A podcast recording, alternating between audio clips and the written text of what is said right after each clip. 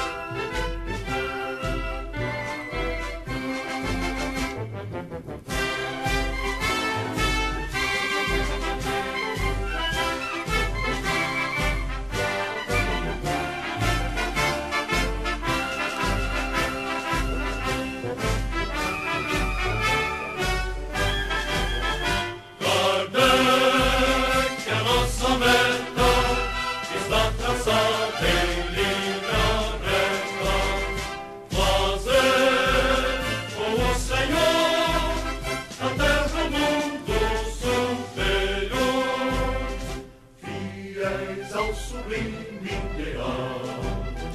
Prometemos a espiritualidade, viver a divina verdade e defendê-la com amor total. Fiéis ao sublime ideal, prometemos a espiritualidade, viver a divina verdade.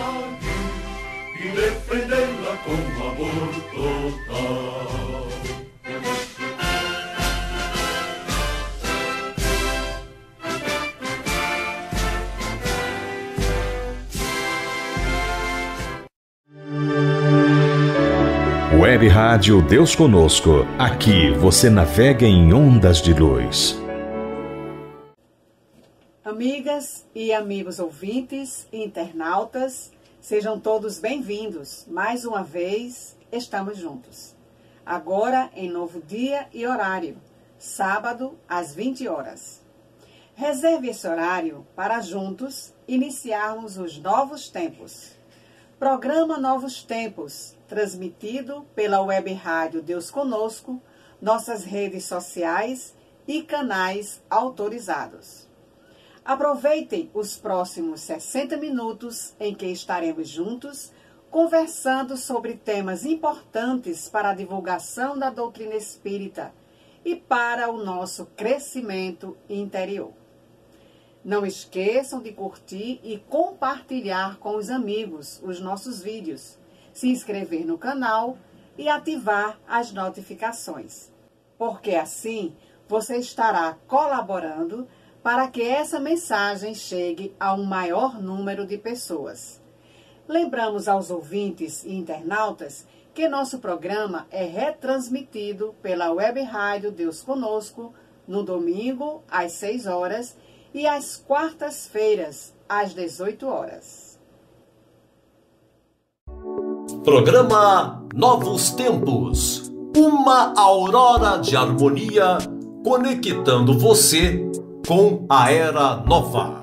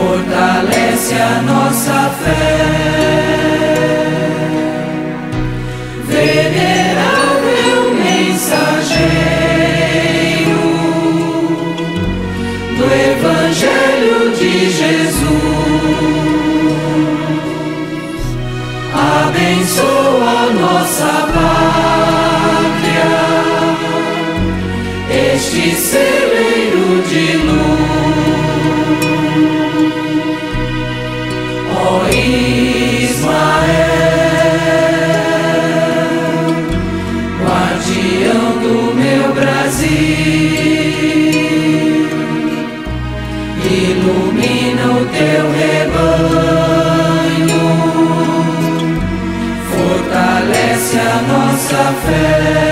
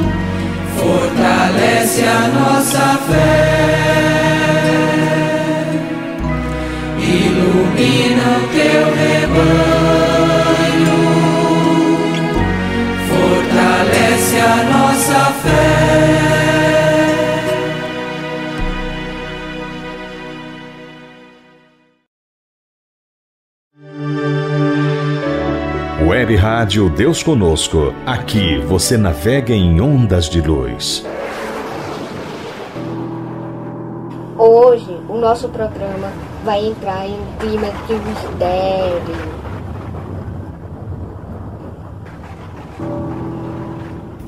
Mas o nosso programa é pra cima, é alegre. Vamos falar de mistério, mas com alegria, aprendendo alguma coisa. Então, roda a vinheta! Começa agora. Dicas para a turma jovem. Olha eu aqui de volta. Apertem um cinto. Você está prestes a entrar em uma viagem cheia de surpresa. Adivinha com quem é? Isso, Scooby-Doo! E a sua turma.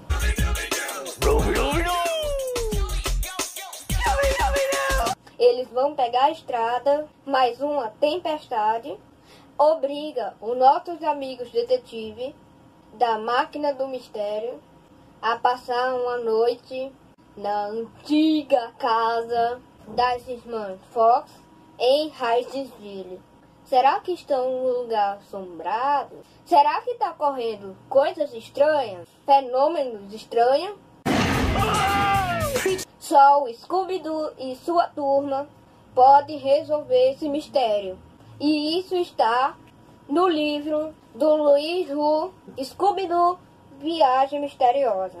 Eu já li esse livro e é muito bom. Vocês vão gostar. Se vocês gostam do Scooby e do Salsicha, vocês vão gostar dessa história. Essa é a minha dica de leitura de hoje. Scooby-Doo. Você sabe o que é orar?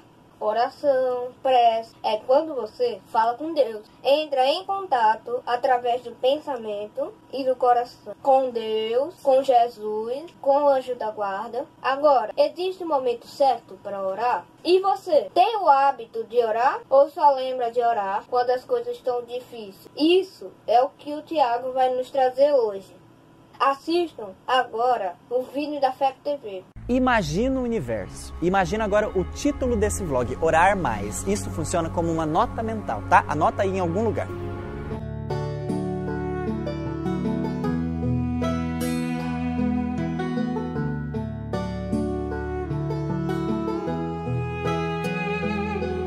Orar mais, orar mesmo, orar assim sempre que precisar. Nessa semana nós teremos o Dia Mundial da Oração em 6 de março e aproveitando a oportunidade nós conversaremos exatamente sobre esse instrumento que pode salvar vidas. Quando orar afinal? Eu não sei se você já se fez essa pergunta, mas muita gente acha que tem hora para orar.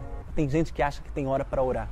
Não tem hora para orar. Você ora a qualquer hora. Acho que a gente pode encerrar esse vlog, já ficou maravilhoso daqui já. Muito obrigado, pessoal. Que só pode fazer uma oração quando acorda, ou na hora de dormir, ou em alguma atividade religiosa ou espírita. Não tem isso, gente. Não, não, não, não tem essa limitação. Ninguém, ninguém limitou desse jeito. Não, não tem isso, tá?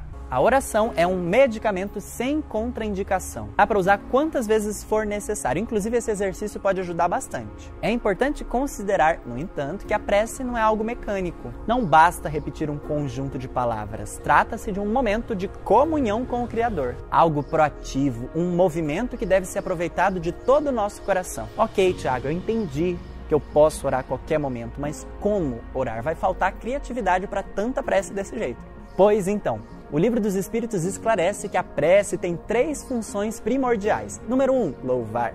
Número dois, pedir. Número três, agradecer. Tá lá?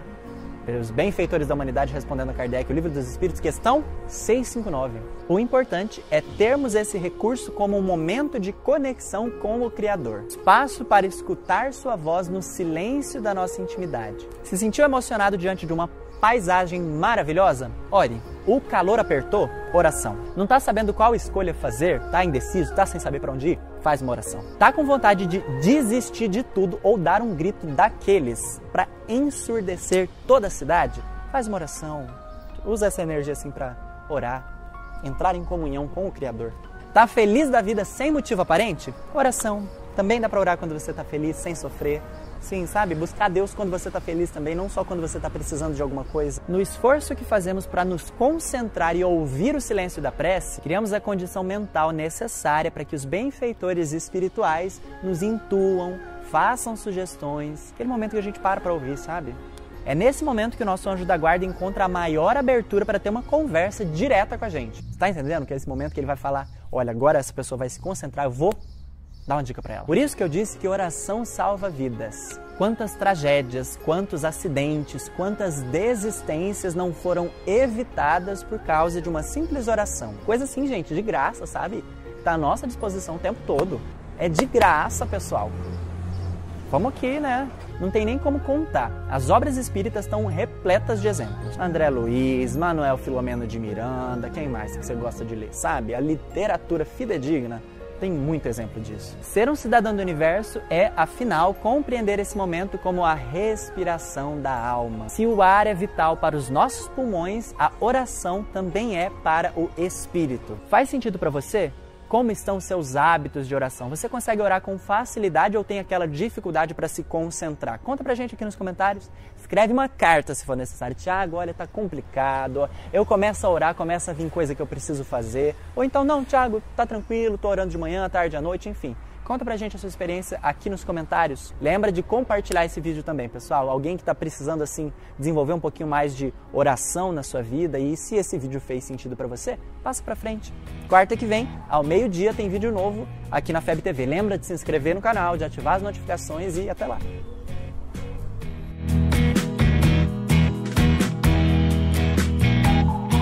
Jesus no silêncio da prece teus irmãos a te pedem pai. Gostou do programa de hoje? Bom demais, né? Então, fala pra valer e vamos! Yeah! Web Rádio Deus Conosco. Aqui você navega em ondas de luz. Programa Novos Tempos conectando você com a atualidade pensamento espírita. Novos Tempos. Entrevista. Olá, amigas, amigos. É uma alegria muito grande estarmos aqui para mais uma entrevista e hoje, assim, de muita emoção para o meu coração em particular, porque estamos aqui com uma pessoa, olha, nem sei dizer assim, eu estou muito emocionada em ter aqui o nosso querido amigo Jorge Godinho, ele que nasceu em lar espírita e está presidente da FEB, Federação Espírita Brasileira, né? a nossa querida Federação é, é, Espírita Brasileira, a nossa Casa Mata, que vamos falar sobre ela. Godinho, muito agradecida por ter aceito o nosso convite de estarmos aqui no programa Novos Tempos, nas Alagoas, pela Web Rádio Deus Conosco, e ter você aqui é, é mais do que especial, é presente do mês de outubro. Seja bem-vindo, Godinho. Muito obrigado, Marlene. Essa alegria é grande, é recíproca, viu? Essa sensação, esse sentimento que você tem, porque, naturalmente, o trabalho na doutrina possibilita nos reencontros, né, companheiros de mesmo ideal, com o mesmo objetivo, que é justamente de fazermos essa divulgação da doutrina do Cristo. E essa divulgação, a melhor maneira de nós fazermos é justamente pelo testemunho, pelo exemplo. E essa amizade que nós criamos é a fraternidade, né, que iniciamos conosco, fazemos esse trabalho para podermos levar aos outros. Porque se nós não criarmos esse laço, de fraternidade entre nós, como é que nós vamos ser fraternos com aqueles que a gente deseja levar essa mensagem do Cristo? É uma alegria grande também da minha parte. Muito bem, Godinho. Estamos felizes e gratos pela sua presença aqui. Então, Godinho, este mês de outubro é um mês assim de muitas né, efemérides espíritas, muitas especiais para o nosso coração e de todos os espíritas do mundo. Mas há 71 anos, é, mais especificamente 5 de outubro de 1949, um fato marcante ficou registrado nos anais do movimento espírita brasileiro, conhecido como Pacto Áureo, a vitória da fraternidade, no dizer de Linde Vasconcelos. Qual o significado e importância desse pacto para os espíritas brasileiros? Quais os principais encaminhamentos registrados na ata, inclusive? Fale-nos desse pacto áureo. É, tá bem, é com alegria muito grande, né? Inicialmente, vamos começar do final para o início, né? Com a sua pergunta. É, o que a ata registra é justamente um princípio que ele, naquele momento do Pacto Áureo, esse que você está se referindo à data de 5 de outubro de 49, foi um momento de culminância, porque o fato em si, a sua gênese, não está no dia 5 de outubro. Ela já vinha há 60 anos atrás. Um trabalho que os espíritas tiveram que ouvir na mensagem póstuma do codificador, que o espírito Ismael preparou os espíritas no Brasil para ouvi-lo. Porque a doutrina espírita chegou no Brasil, cada um começou a estudar, particularmente ou em grupo, e quem estudava era aqueles que tinham conhecimento da língua francesa, porque ainda não havia é, traduções para o português. Isso aconteceu em 1873, quando Carlos Travasso resolveu fazer a primeira tradução no grupo Confúcio, mas até lá começou-se esses estudos. E o movimento espírita ele ficou desorganizado, porque cada um tinha sua opinião, aí começou as querelas, dizer que era ciência, que era religião, os academicistas, os místicos, etc, etc. Então, quando chegou em 1869, justamente no mês de março, Ismael prepara os espíritas para receber essa mensagem do codificador. E ele traz, essa mensagem está no livro A Prece, porque tem dois livros da FEB, um é Prece e o outro é A Prece. Então, no livro A Prece, tem essa mensagem póstuma do codificador. Então, naquele momento, ele exalta os espíritas a três pontos: ao estudo, à caridade e à unificação. Então, os espíritos estavam estudando, mas se ele está chamando a atenção, é sinal de que estava estudando mal, porque estavam estudando, tendo conhecimento e não estavam praticando. Aí ele chama a caridade porque a prática do conhecimento que nós detemos da doutrina do Cristo, que é o Evangelho redivivo, né, para que nós possamos entender a mensagem do Cristo, é a, a caridade e nós estamos brigando uns com os outros, discutindo se era é, ciência, se era religião, é, essas coisas que à época veio à tona. E o outro ponto que o codificador exaltou foi a unificação. Bom, então, a partir daí, o doutor Bezerra, naquele ano, ele foi convidado para ser presidente da FEB. E ele, quando tomou conhecimento dessa mensagem, isso tocou muito a fundo ele. E ele se propôs a colocar em prática essas observações do codificador. E a partir de então, ele tentou, naquele primeiro ano, fazendo reuniões, fez umas três reuniões. Ele não conseguiu, porque no final do ano veio a questão do, da, do 15 de novembro, a proclamação da República, e aí ele não conseguiu implantar aquele desejo que ele, ele ao, ao tomar conhecimento da mensagem de Kardec, de colocar em prática esse movimento, conforme o codificador tinha exaltado, unificado. Bom, ele entrega a presidência da federação, e a partir daí, é, no ano de 1893, esses irmãos equivocados ainda são persistentes, porque não querem o avanço do bem e nem tão pouco. Para eles, o melhor é ficar desorganizado, porque a gente pode fazer o estudo e a divulgação da doutrina de forma desorganizada. Mas nenhum de nós nos compromissamos com o alto para chegar aqui e fazer esse trabalho desorganizado. O nosso compromisso é fazermos organizados, porque, como o doutor Bezerra afirma, é, unidos nós seremos uma fortaleza. Unidos seremos um feixe de varas. E unidos, nós conseguimos levar isso de uma forma muito melhor do que separados. Porque separados, nós seremos meros pontos de vista, como ele observa. Uhum. Bom, então, a partir de então, o doutor Bezerra faz esse trabalho, mas ele entrega à federação e em 1895, depois de passar uma crise muito grande de separatismo na febre no ano de 1893, aí ele é chamado para assumir a segunda vez. Ele aceita, passa cinco anos, e o jeito dele, pela sua postura moral, pelo seu reconhecimento, a sua autoridade, ele consegue, o jeito paternal, harmonioso, a deixar o movimento espírita mais ou menos organizado nessa linha, para que pudesse, no século XX, dar continuidade ao trabalho. Ele desencarna, e aí quem assume? O vice-presidente Leopoldo Cirne. Leopoldo Cirne, a primeira coisa que ele faz é o Estatuto da FEB, ele retira todos aqueles plenos poderes que foi dado ao doutor Bezerra. Porque quando entregaram a presidência para ele, deram todos os poderes para ele poder resolver essa situação. E aí o que é que ele faz? A FEB, no seu estatuto, volta o presidente a ter as suas atribuições normais, mas, ao mesmo tempo, eles ficavam em dúvida: como é que a gente vai fazer agora que perdemos a liderança? Chegaram à conclusão que tinham que dar continuidade ao trabalho do doutor Bezerra.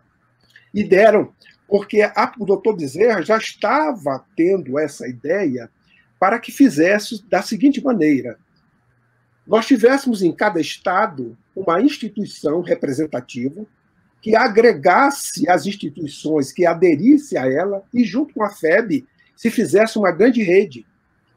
Então, esse foi um trabalho que estava no ideário do Dr. Bezerra e na continuidade do Leopoldo Cid. Só que, no ano de 1904, comemorou 100 anos do aniversário do nascimento de Kardec, como nós estamos comemorando, comemoramos ontem. Não é? Então, o que é que acontece? Naquele ano, todo o movimento espírita do mundo fez suas comemorações. A FEB também fez. E conseguiu reunir no Rio de Janeiro duas mil pessoas na Associação dos Empregados do Comércio. E nesse trabalho foi feito simpósio, palestra, mas o que importou foi um documento que os espíritas fizeram com esse ideário que estava sendo amadurecido de forma gradativa. E o documento tem o nome Bases da Organização Espírita. Era porque nós estávamos desorganizados. E esse documento trazia essa concepção, esse ideário. E a partir daí começou-se então algumas casas a aderir à FEB, etc. Mas o planejamento do alto, ele tem uma, é, um tempo é diferente do nosso. E precisava os espíritas amadurecerem, precisava é, ter algumas condições ainda que faltavam. Nasce Chico em 1910, com 28 anos ele recebe do espírito Humberto de Campos o livro Brasil, Coração do Mundo, Pata do Evangelho. E aí, com isto, o que aconteceu? Quando chega no ano de 1949, porque no ano anterior, em 48, em São Paulo, os espíritas já estavam com essa ideia já bem amadurecida e fizeram um, um congresso, um simpósio de unificação, já pensando nessas coisas. Quando teve, em 49, no mês de outubro, no Rio de Janeiro, um congresso pan-americano espiritualista, os espíritas foram nesse congresso. E lá juntos resolveram, então, é, é colocar no papel esse ideário. E assim fizeram. Entretanto, a FEB não estava presente, porque não tinha sido convidado, ou mesmo porque não, não teve interesse, que era um, um congresso espiritualista. Né? E aí eles resolveram bater a porta da FEB conversar então com a diretoria, e o presidente era o Vantuil. Só que na véspera, o doutor Vantuil tinha feito uma resolução Olha só como são as coisas, a espiritualidade. E essa resolução foi com base naquele documento de 1904, que era o ideário que vinha do doutor Bezerra, porque depois que ele desencarnou, ele continuou mantendo essas orientações, como mantém até o dia de hoje. Que uhum. certamente no plano espiritual ele recebeu de Ismael esse trabalho de coordenar isso. Né? Então ele vinha sempre ao longo dos tempos trazendo mensagens a respeito desse aspecto. Bom, então naquele momento, o que o doutor Vantuil tinha escrito, quando eles viram o que ele escreveu, foi uma reunião tão, eu diria assim, singela, simples, curta, harmônica, porque o que o doutor Vantuil tinha escrito atendia tudo que eles escreveram e muito mais. Aí houve aquele acordo e fizeram a ata com 18 artigos. E a inspiração do alto foi que o livro Vasconcelos disse assim: não, nós estamos diante de um pacto, isso é um pacto áureo. Né? E a partir daquele momento, os espíritas, através desse documento, é, estabeleceram nesses artigos, são 18, só que o primeiro artigo ele convoca os espíritas a praticarem o que está exarado no livro.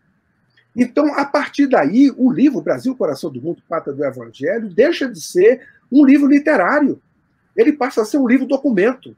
Porque se eu falo em pacto áureo e eu só me restringo à ata, eu, eu estou com o conceito errado. Eu tenho que pegar, se a mesa é a ata e o livro, são duas coisas que fazem parte é de um pacto que nós espíritas temos o dever de conhecer o livro e colocar em prática o seu conteúdo. Coisa que nós estamos fazendo gradativamente, não conseguimos fazer ainda tudo, mas lá está tudo que é necessário para nós fazermos esse movimento unido e poder prosseguir. Então, aquele foi o momento áureo. Em seguida, disseram assim: tudo bem, acertamos, a gente precisa se reunir. Criaram o Conselho Federativo Nacional. Onde é que a gente vai botar? Abrigou na estrutura da FEB. Por isso que o Conselho Federativo Nacional é da FEB. Ou seja, o movimento espírita é da FEB. Está abrigado no seu seio, no Conselho Federativo Nacional. E a partir de então, eles chegaram à conclusão que tinham que fazer, porque na época não tinha essa mídia à disposição, nem a comunicação era essa, né? Viajavam a vapor, não tinha essa. E aí resolveram fazer a caravana da fraternidade. Fizeram a viagem pelo Nordeste, Norte, etc. Terminou no ano 50, no final do ano, lá em Pedro Leopoldo com Chico, onde Emmanuel dá uma mensagem a respeito né, desse trabalho. E na Federação Espírita Brasileira, no dia 5 de outubro, tem uma mensagem de Ismael, está no Reformador, não é? Justamente congratulando-se com esse papel, porque isso, esse ideário não é dos homens. O trabalho que nós realizamos é de ambos os planos da vida. E aí está exarado no documento, na ata, que o conceito que traz, quais são os princípios que traz esta ata. Ele traz o princípio da autonomia. Autonomia que é dado às instituições espíritas, que vai desde o centro espírita às federativas, né? autonomia a, de quê? Autonomia patrimonial, autonomia é, financeira, né? autonomia administrativa. Nós só não temos autonomia de mexer naquilo que é imexível, que é a doutrina. Porque este é o ponto que nós nos unificamos. Então, esse é um conceito, é o conceito de liberdade, que dá, ou seja, nós vivemos, não há hierarquia no movimento espírita, tem uma horizontalidade. E a partir daí, o conceito da união com base na fraternidade, não é que é o que exara o Pacto Áureo que nós estamos completando 71 deste momento que foi culminância. Mas se nós colocarmos a Gênesis, são 131 anos. Não.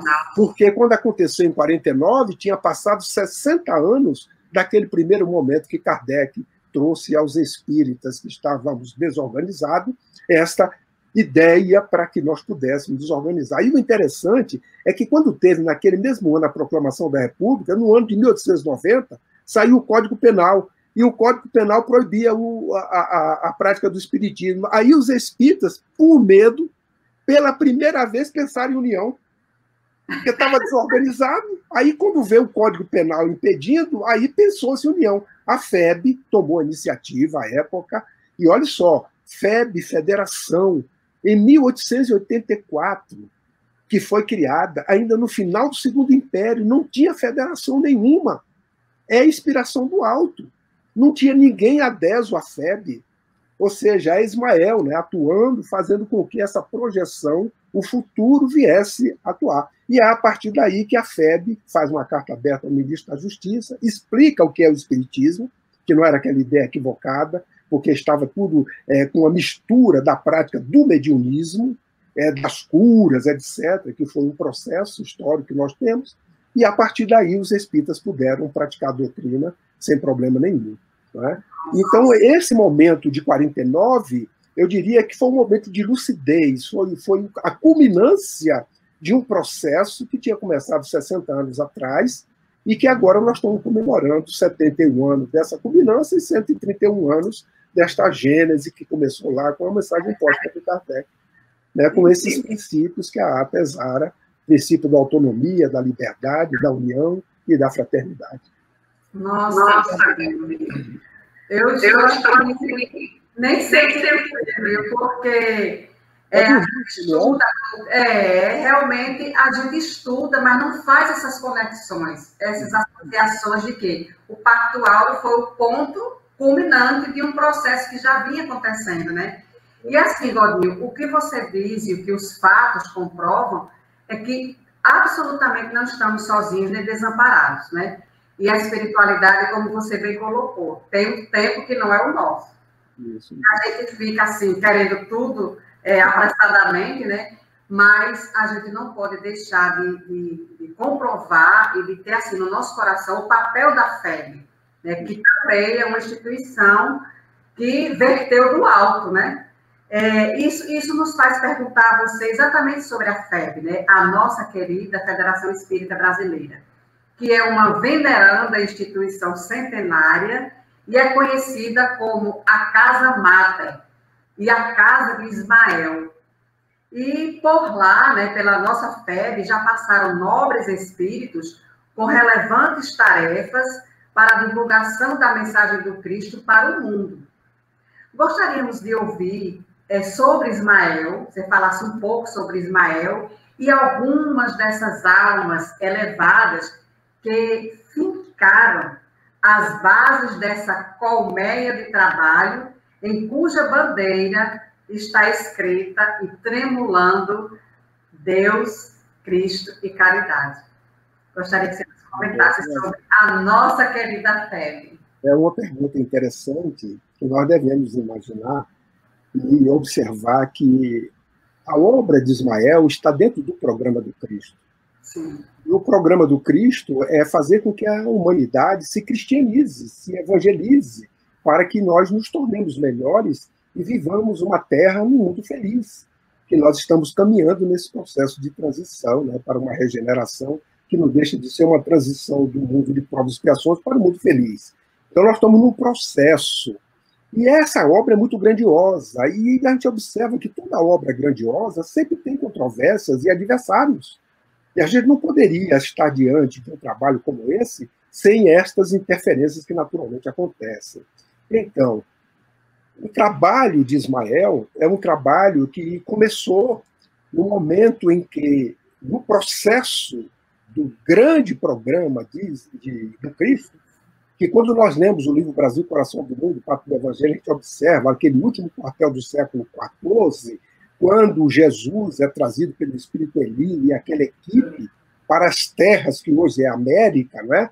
E quando Jesus pergunta onde é que ficam as terras que se vê o símbolo da redenção, que é o Cruzeiro do Sul, né, que é o símbolo da cruz, e eles se dirigem mais ao sul, Jesus levanta os braços ao alto e naquele momento diz assim: transplantarei, vou roguei ao Pai, transplantar a árvore do meu evangelho para estas terras, que hoje é o Brasil. Ora, naquele mesmo momento, ele designa esse espírito, que é o responsável, o diretor pelo desenvolvimento sociológico na Terra, que é Eliu, para que ele reencarne e possibilite chegar à navegação aos mares bravios e tenebrosos, que até então ficava circunscrito ao Mar Morto e ali na costa você sai muito para longe, porque imaginava que a terra era chata, de que ia se cair num grande despenhadeiro, era essas histórias todas que a gente conviveu, acreditou que era verdade, e na verdade não era. Então, a partir de então, Naquele momento que Cabral, depois das navegações, veio o Henrique de Sagres, etc., que Cabral chega ao Brasil, primeira missa é comemorada a descoberta dessas terras, aí o que é que acontece? Que teve nome, que não foi à toa. Veracruz, Santa Cruz, olha, isso tudo é essa conexão com o alto desse planejamento do seu desejo. No plano espiritual, estava tendo também uma assembleia jubilosa porque estava sendo cumprido aquele desejo do Cristo lá no último quartel do século XIV. E naquele momento é que aparece o Cristo, né, como diz é, é, Humberto de Campos, é com uma bandeira nívea à mão. Né? E naquele momento ele se dirige àquela plateia e distingue o Espírito, que é Ismael. E diz ele, Ismael diz o meu coração que a partir de agora deve ser o zelador desse patrimônio imortal que o pai deixou sob minha responsabilidade. Escreve nesta flama, nessa bandeira, a tua coragem, né? a, a, a tua dedicação, a tua obediência a Deus né? e ao serviço que tem prestado ao bem. Ele é emocionado naquele momento, porque ele é distinguido dos demais, né? ele pega a bandeira e diz Humberto de Campos que uma tinta nível, naquela bandeira nível, uma tinta celeste, escreve Deus, Cristo, Caridade. Né? Que é o lema que é, ou seja, escreveu a lei do amor. Porque o criador da lei, Deus. O exemplo maior da lei, Jesus. A lei em ação, caridade. Cabe-nos praticar a lei em ação, que é a caridade. E o interessante é que no próprio livro Brasil, Coração do Mundo, conta um fato interessante, que é de que os, os navegadores levavam os degradados. E Cabral trazia 20. Dos 20, deixou dois aqui no Brasil.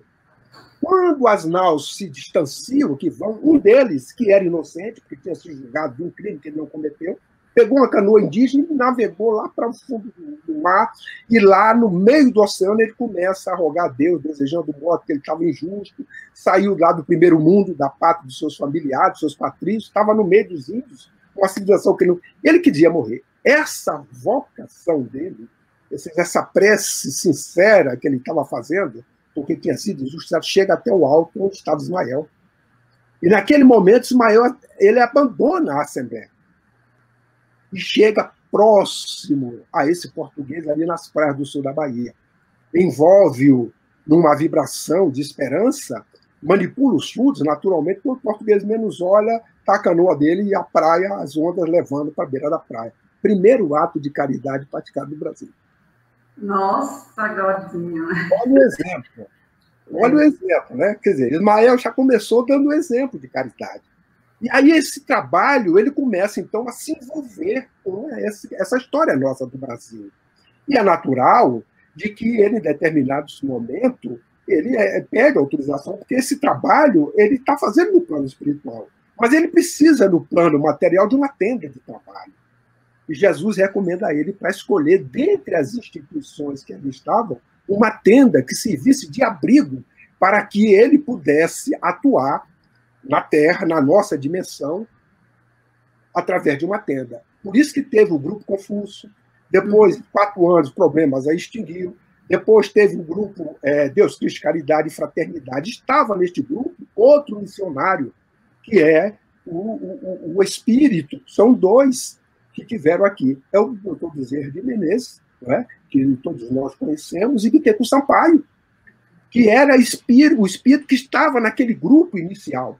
Quando o grupo se desfez, ele, Luiz Antônio Saião, Frederico Júnior, continuaram nesse outro Deus Cristo foram para a Fraternidade, e depois o grupo Ismael, que fizeram, esse grupo passa para a FEB quando ela foi fundada, em 1884.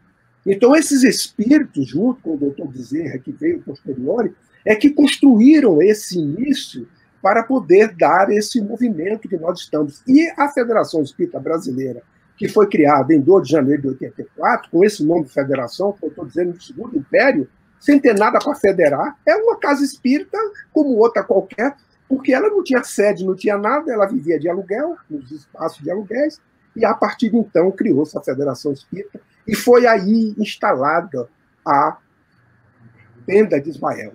Porque depois da morte de Kardec em 69, 1869, a, o movimento espírita ficou sem liderança tentou se substituir na Europa inutilmente. Aqui no Brasil, procurava-se uma instituição para fazer esse trabalho de coordenação, de organizar o movimento espírita, e foi essa luta, por isso que teve esses três grupos, que foi uma base, mas aí é quando Augusto Elias cria a Federação Espírita Brasileira, uma casa simples, humilde, fora disso, é aqui que é instalada a tenda de Maior. Por isso que a FEB sofreu, durante esses dez anos, até do Dr. Bezerra, assumir pela segunda vez, e o pico foi em 1893, a FEB praticamente fechou as portas.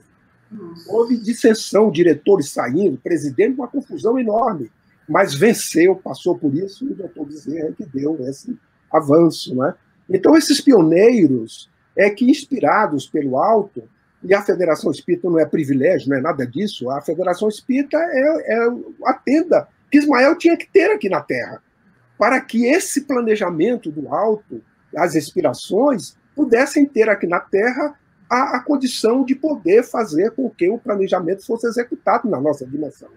Por isso que ele conta com o apoio de todos nós, porque quando o Conselho Federativo é criado, quando o movimento espírita está abrigado e se diz é da FEB, é porque está ali, é, é, é, o movimento espírita não é a FEB, mas é da FEB, porque está constituído na FEB, então, o que é que acontece? É o trabalho que ambos os planos da vida faz, e através deste movimento, com as inspirações de Ismael, do doutor Bezerra, que coordena no plano espiritual o movimento, é que a gente vem ao longo desse tempo, desses 130 anos que nós estamos falando, dos 71 da culminância para cá do Pactuário, fazendo com que a divulgação, a difusão é, tenha sido feito justamente através do trabalho hercúleo de todos esses que foram os pioneiros e aqueles que foram dando continuidade ao longo do tempo. Hoje, nós somos aqueles atletas que estamos surfando na onda desse trabalho. Verdade. Mas fica a pergunta que eu faço: qual a onda que nós iremos fazer para que aqueles que virão depois de nós possam surfar também? Então, por isso, a nossa responsabilidade no trabalho de darmos continuidade àquilo que foi feito, para que nós possamos, dessa vez, é, realizarmos o trabalho como verdadeiro espírito ou espírita cristão.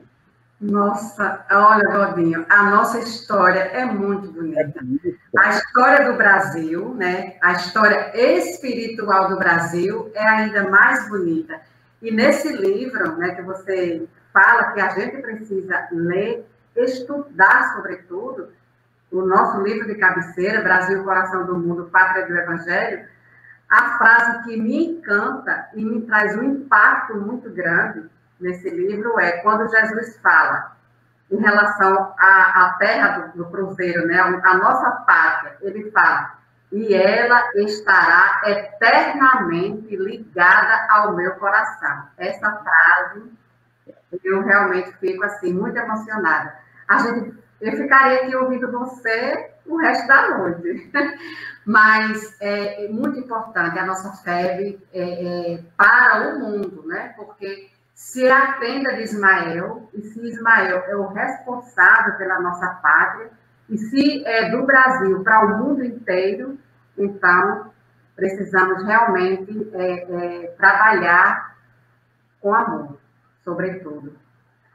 É, Godinho, no livro é, Perturbações Espirituais, é um livro da editora Leal, que foi editado em 2015, Manuel Filomeno de Miranda, ele nos adverte muitas coisas. Entre elas, ele diz assim, abre aspas, a hora exige atenção e cuidado ante o um número expressivo de lobos disfarçados de ovelhas, com vozes mansas e venenos nas palavras, que aparentam humildade forçada e são possuidores de ira incontrolável. Fecha aspas. Então, nós observamos muitos movimentos paralelos, né? É, espíritas progressistas, espíritas de esquerda, espíritas de direita, que procuram, inclusive, atualizar a doutrina espírita. Como separar o joio do trigo? Perfeito. É uma pergunta interessante, atual, em que nós espíritas estamos vivendo um momento de um sim, sim ou não. Isso. Nós devemos sempre nos perguntar que Senhor estou servindo.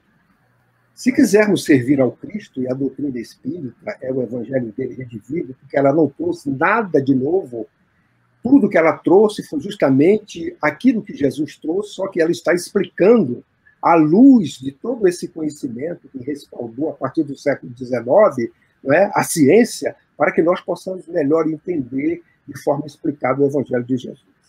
Quando nós observamos estas posições, devemos lembrar primeiro do Dr. Bezerra, que numa das suas mensagens ele diz assim, que nós devemos divulgar o Espiritismo, levar a doutrina espírita conforme os espíritos trouxeram para Kardec. Primeiro que a doutrina é a política. Né? Levarmos conforme eles trouxeram. Sem quê? Sem personalismo, sem conotações políticas, porque ela é a política, sem interesses quaisquer, ou seja, levar na sua pulcritude. E quando nós estudamos a doutrina, estas adjetivações de espíritas eu verifico que fica por conta e risco daqueles que o fazem. Porque o codificador, e eu considero os espíritas conforme ele realmente nos orienta. São quatro os tipos de espírito. Ele adjetivou. É o pesquisador, é o espírita imperfeito, o verdadeiro espírita, o cristão ou o exaltado. E ele explica: o pesquisador é aquele que, diante do fenômeno, ele observa algo e vai estudar, catalogar, talvez até escrever livros, trazer à luz as explicações sobre o fenômeno, e se limita a isso. O espírita imperfeito é aquele que, diante de uma doutrina nova, ou seja, de uma ciência nova que tem um aspecto tríplice, filosofia, ciência, aspectos éticos morais, né, que nos leva a essa transformação moral, ele se embebede, é, se embebece, embebece com aqueles ensinamentos e fica perplexo. Mas ele se limita a isso. É a melhor ciência, a melhor filosofia, que aspectos lindos, mas para por aí. O exaltado, Kardec disse que ele presta mais desserviço do que serviço, porque ele não usa o bom senso nem o discernimento.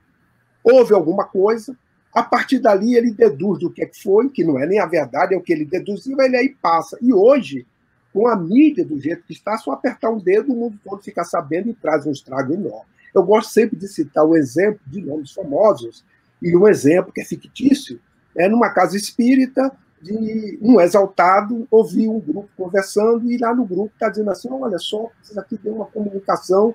E aí ele, quando viu aquilo, já saiu dizendo que Sócrates foi. Só que Sócrates era não o filósofo que ele pensou, era o filho de uma das, das pessoas que ali estavam, que tinha o nome de Sócrates, e que veio dar uma comunicação para a mãe. Diz, a ah, mamãe está tudo bem no plano espiritual. Então ele presta um serviço enorme por não usar o discernimento. Agora, os espíritas verdadeiros, o espírita cristão, Kardec diz, que todo este arcabouço de conhecimento que esta nova ciência traz, toca não só a mente, mas como ele procura trazer isso ao sentimento, e ele não se limita a isso, ele bota em prática. Ele coloca na sua vivência. Então, nós, os espíritas, que devemos realizar esta prática, e para realizá-la, Jesus só pede duas coisas: humildade e amor. É o que a gente viu no Chico Xavier. Humildade e amor. E colocou em prática os ensinamentos que ele trouxe através da sua própria mediunidade como um exemplo de amor entre nós. Então, nós, quando nos designamos de espírita, seja qual for a denominação, fora dessas quatro, fica por conta disso de quem diz. E aí, quando eu enquadro aqui, eu chamo de espírita imperfeito. Por quê? Porque eu estou me denominando de coisas que não existem, e na realidade eu estou me limitando só ao conhecimento. Porque se eu vivenciasse, eu não faria estas coisas. Então, é um momento que nós devemos estar muito atentos, conforme o benfeitor nos avisa, Manuel Filomeno, para que as nossas antenas estejam ligadas e que é um momento do sim, sim, do não, não. E que nós perguntemos sempre: a que Senhor eu estou servindo? Verdade, Claudinho. É, a gente vive esse momento de, de transição que tudo vai aparecer para a gente escolher o caminho que a gente já sabe, né? Na verdade, nós já escolhemos o Cristo. Então, temos que seguir com Cristo, como Bezerra é, costuma dizer, mesmo com os joelhos desconjuntados, né? Pelas dificuldades. Mas a gente ficou muito feliz, assim, com a sua fala, com as suas orientações, com a sua vivência e agradecemos né, a sua presença é, em nosso programa, Novos Tempos, e deixamos agora você para suas considerações finais, é, suas despedidas, mas com a certeza de que teremos você de volta em outra oportunidade. Tá bem, Marisa. É, muito obrigado, a gratidão nossa, a oportunidade que está sendo dada né, de utilizar esses meios de comunicação para o bem é, de divulgar essas verdades, de trazer à tona, nestes momentos, palavras de consolo, né, para que nós possamos entender essa conjuntura e, dentro dessa equação de obediência e resignação, porque a nossa mente e o nosso coração aceitam os desígnios do Pai, nós podemos ultrapassar esses momentos com o testemunho que o verdadeiro Espírito, o Espírito cristão, pode dar. Isso. Nossa gratidão e obrigado pela oportunidade.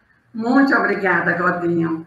É, é, uma alegria muito grande conversar com você, estar perto, né? Pelo pensamento, pelo sentimento, pelo coração. Muito agradecida por tudo que você tem feito pela nossa fé, pelo nosso movimento. E assim, o que mais me encanta em você, eu vou confessar aqui de público, é serenidade. Isso me encanta o coração. E, naturalmente, todo o comprometimento que você tem com o movimento espírita, com a casa espírita.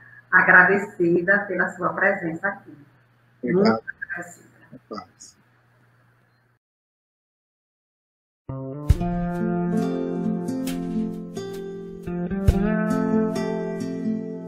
Senhor Jesus, amigo verdadeiro, hoje sabemos porque estamos no Brasil.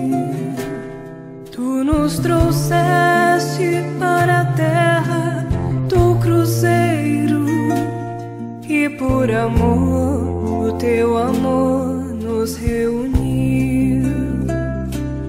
Por tantas vezes renasci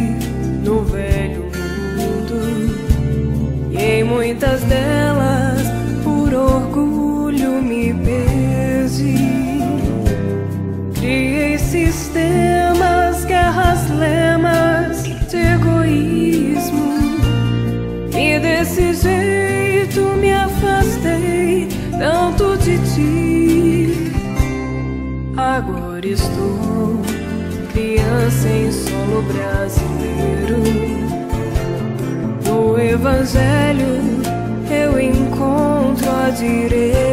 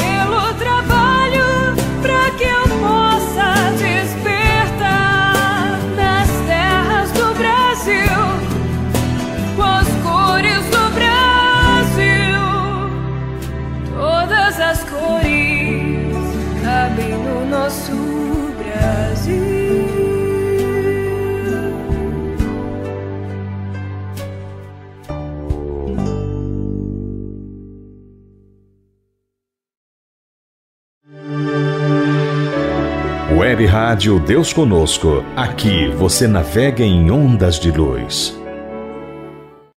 Novos tempos. Infelizmente, o programa chegou ao final. Na próxima semana estaremos de volta. Não esqueça de curtir o vídeo, se inscrever no canal e ativar a notificação. Tchau!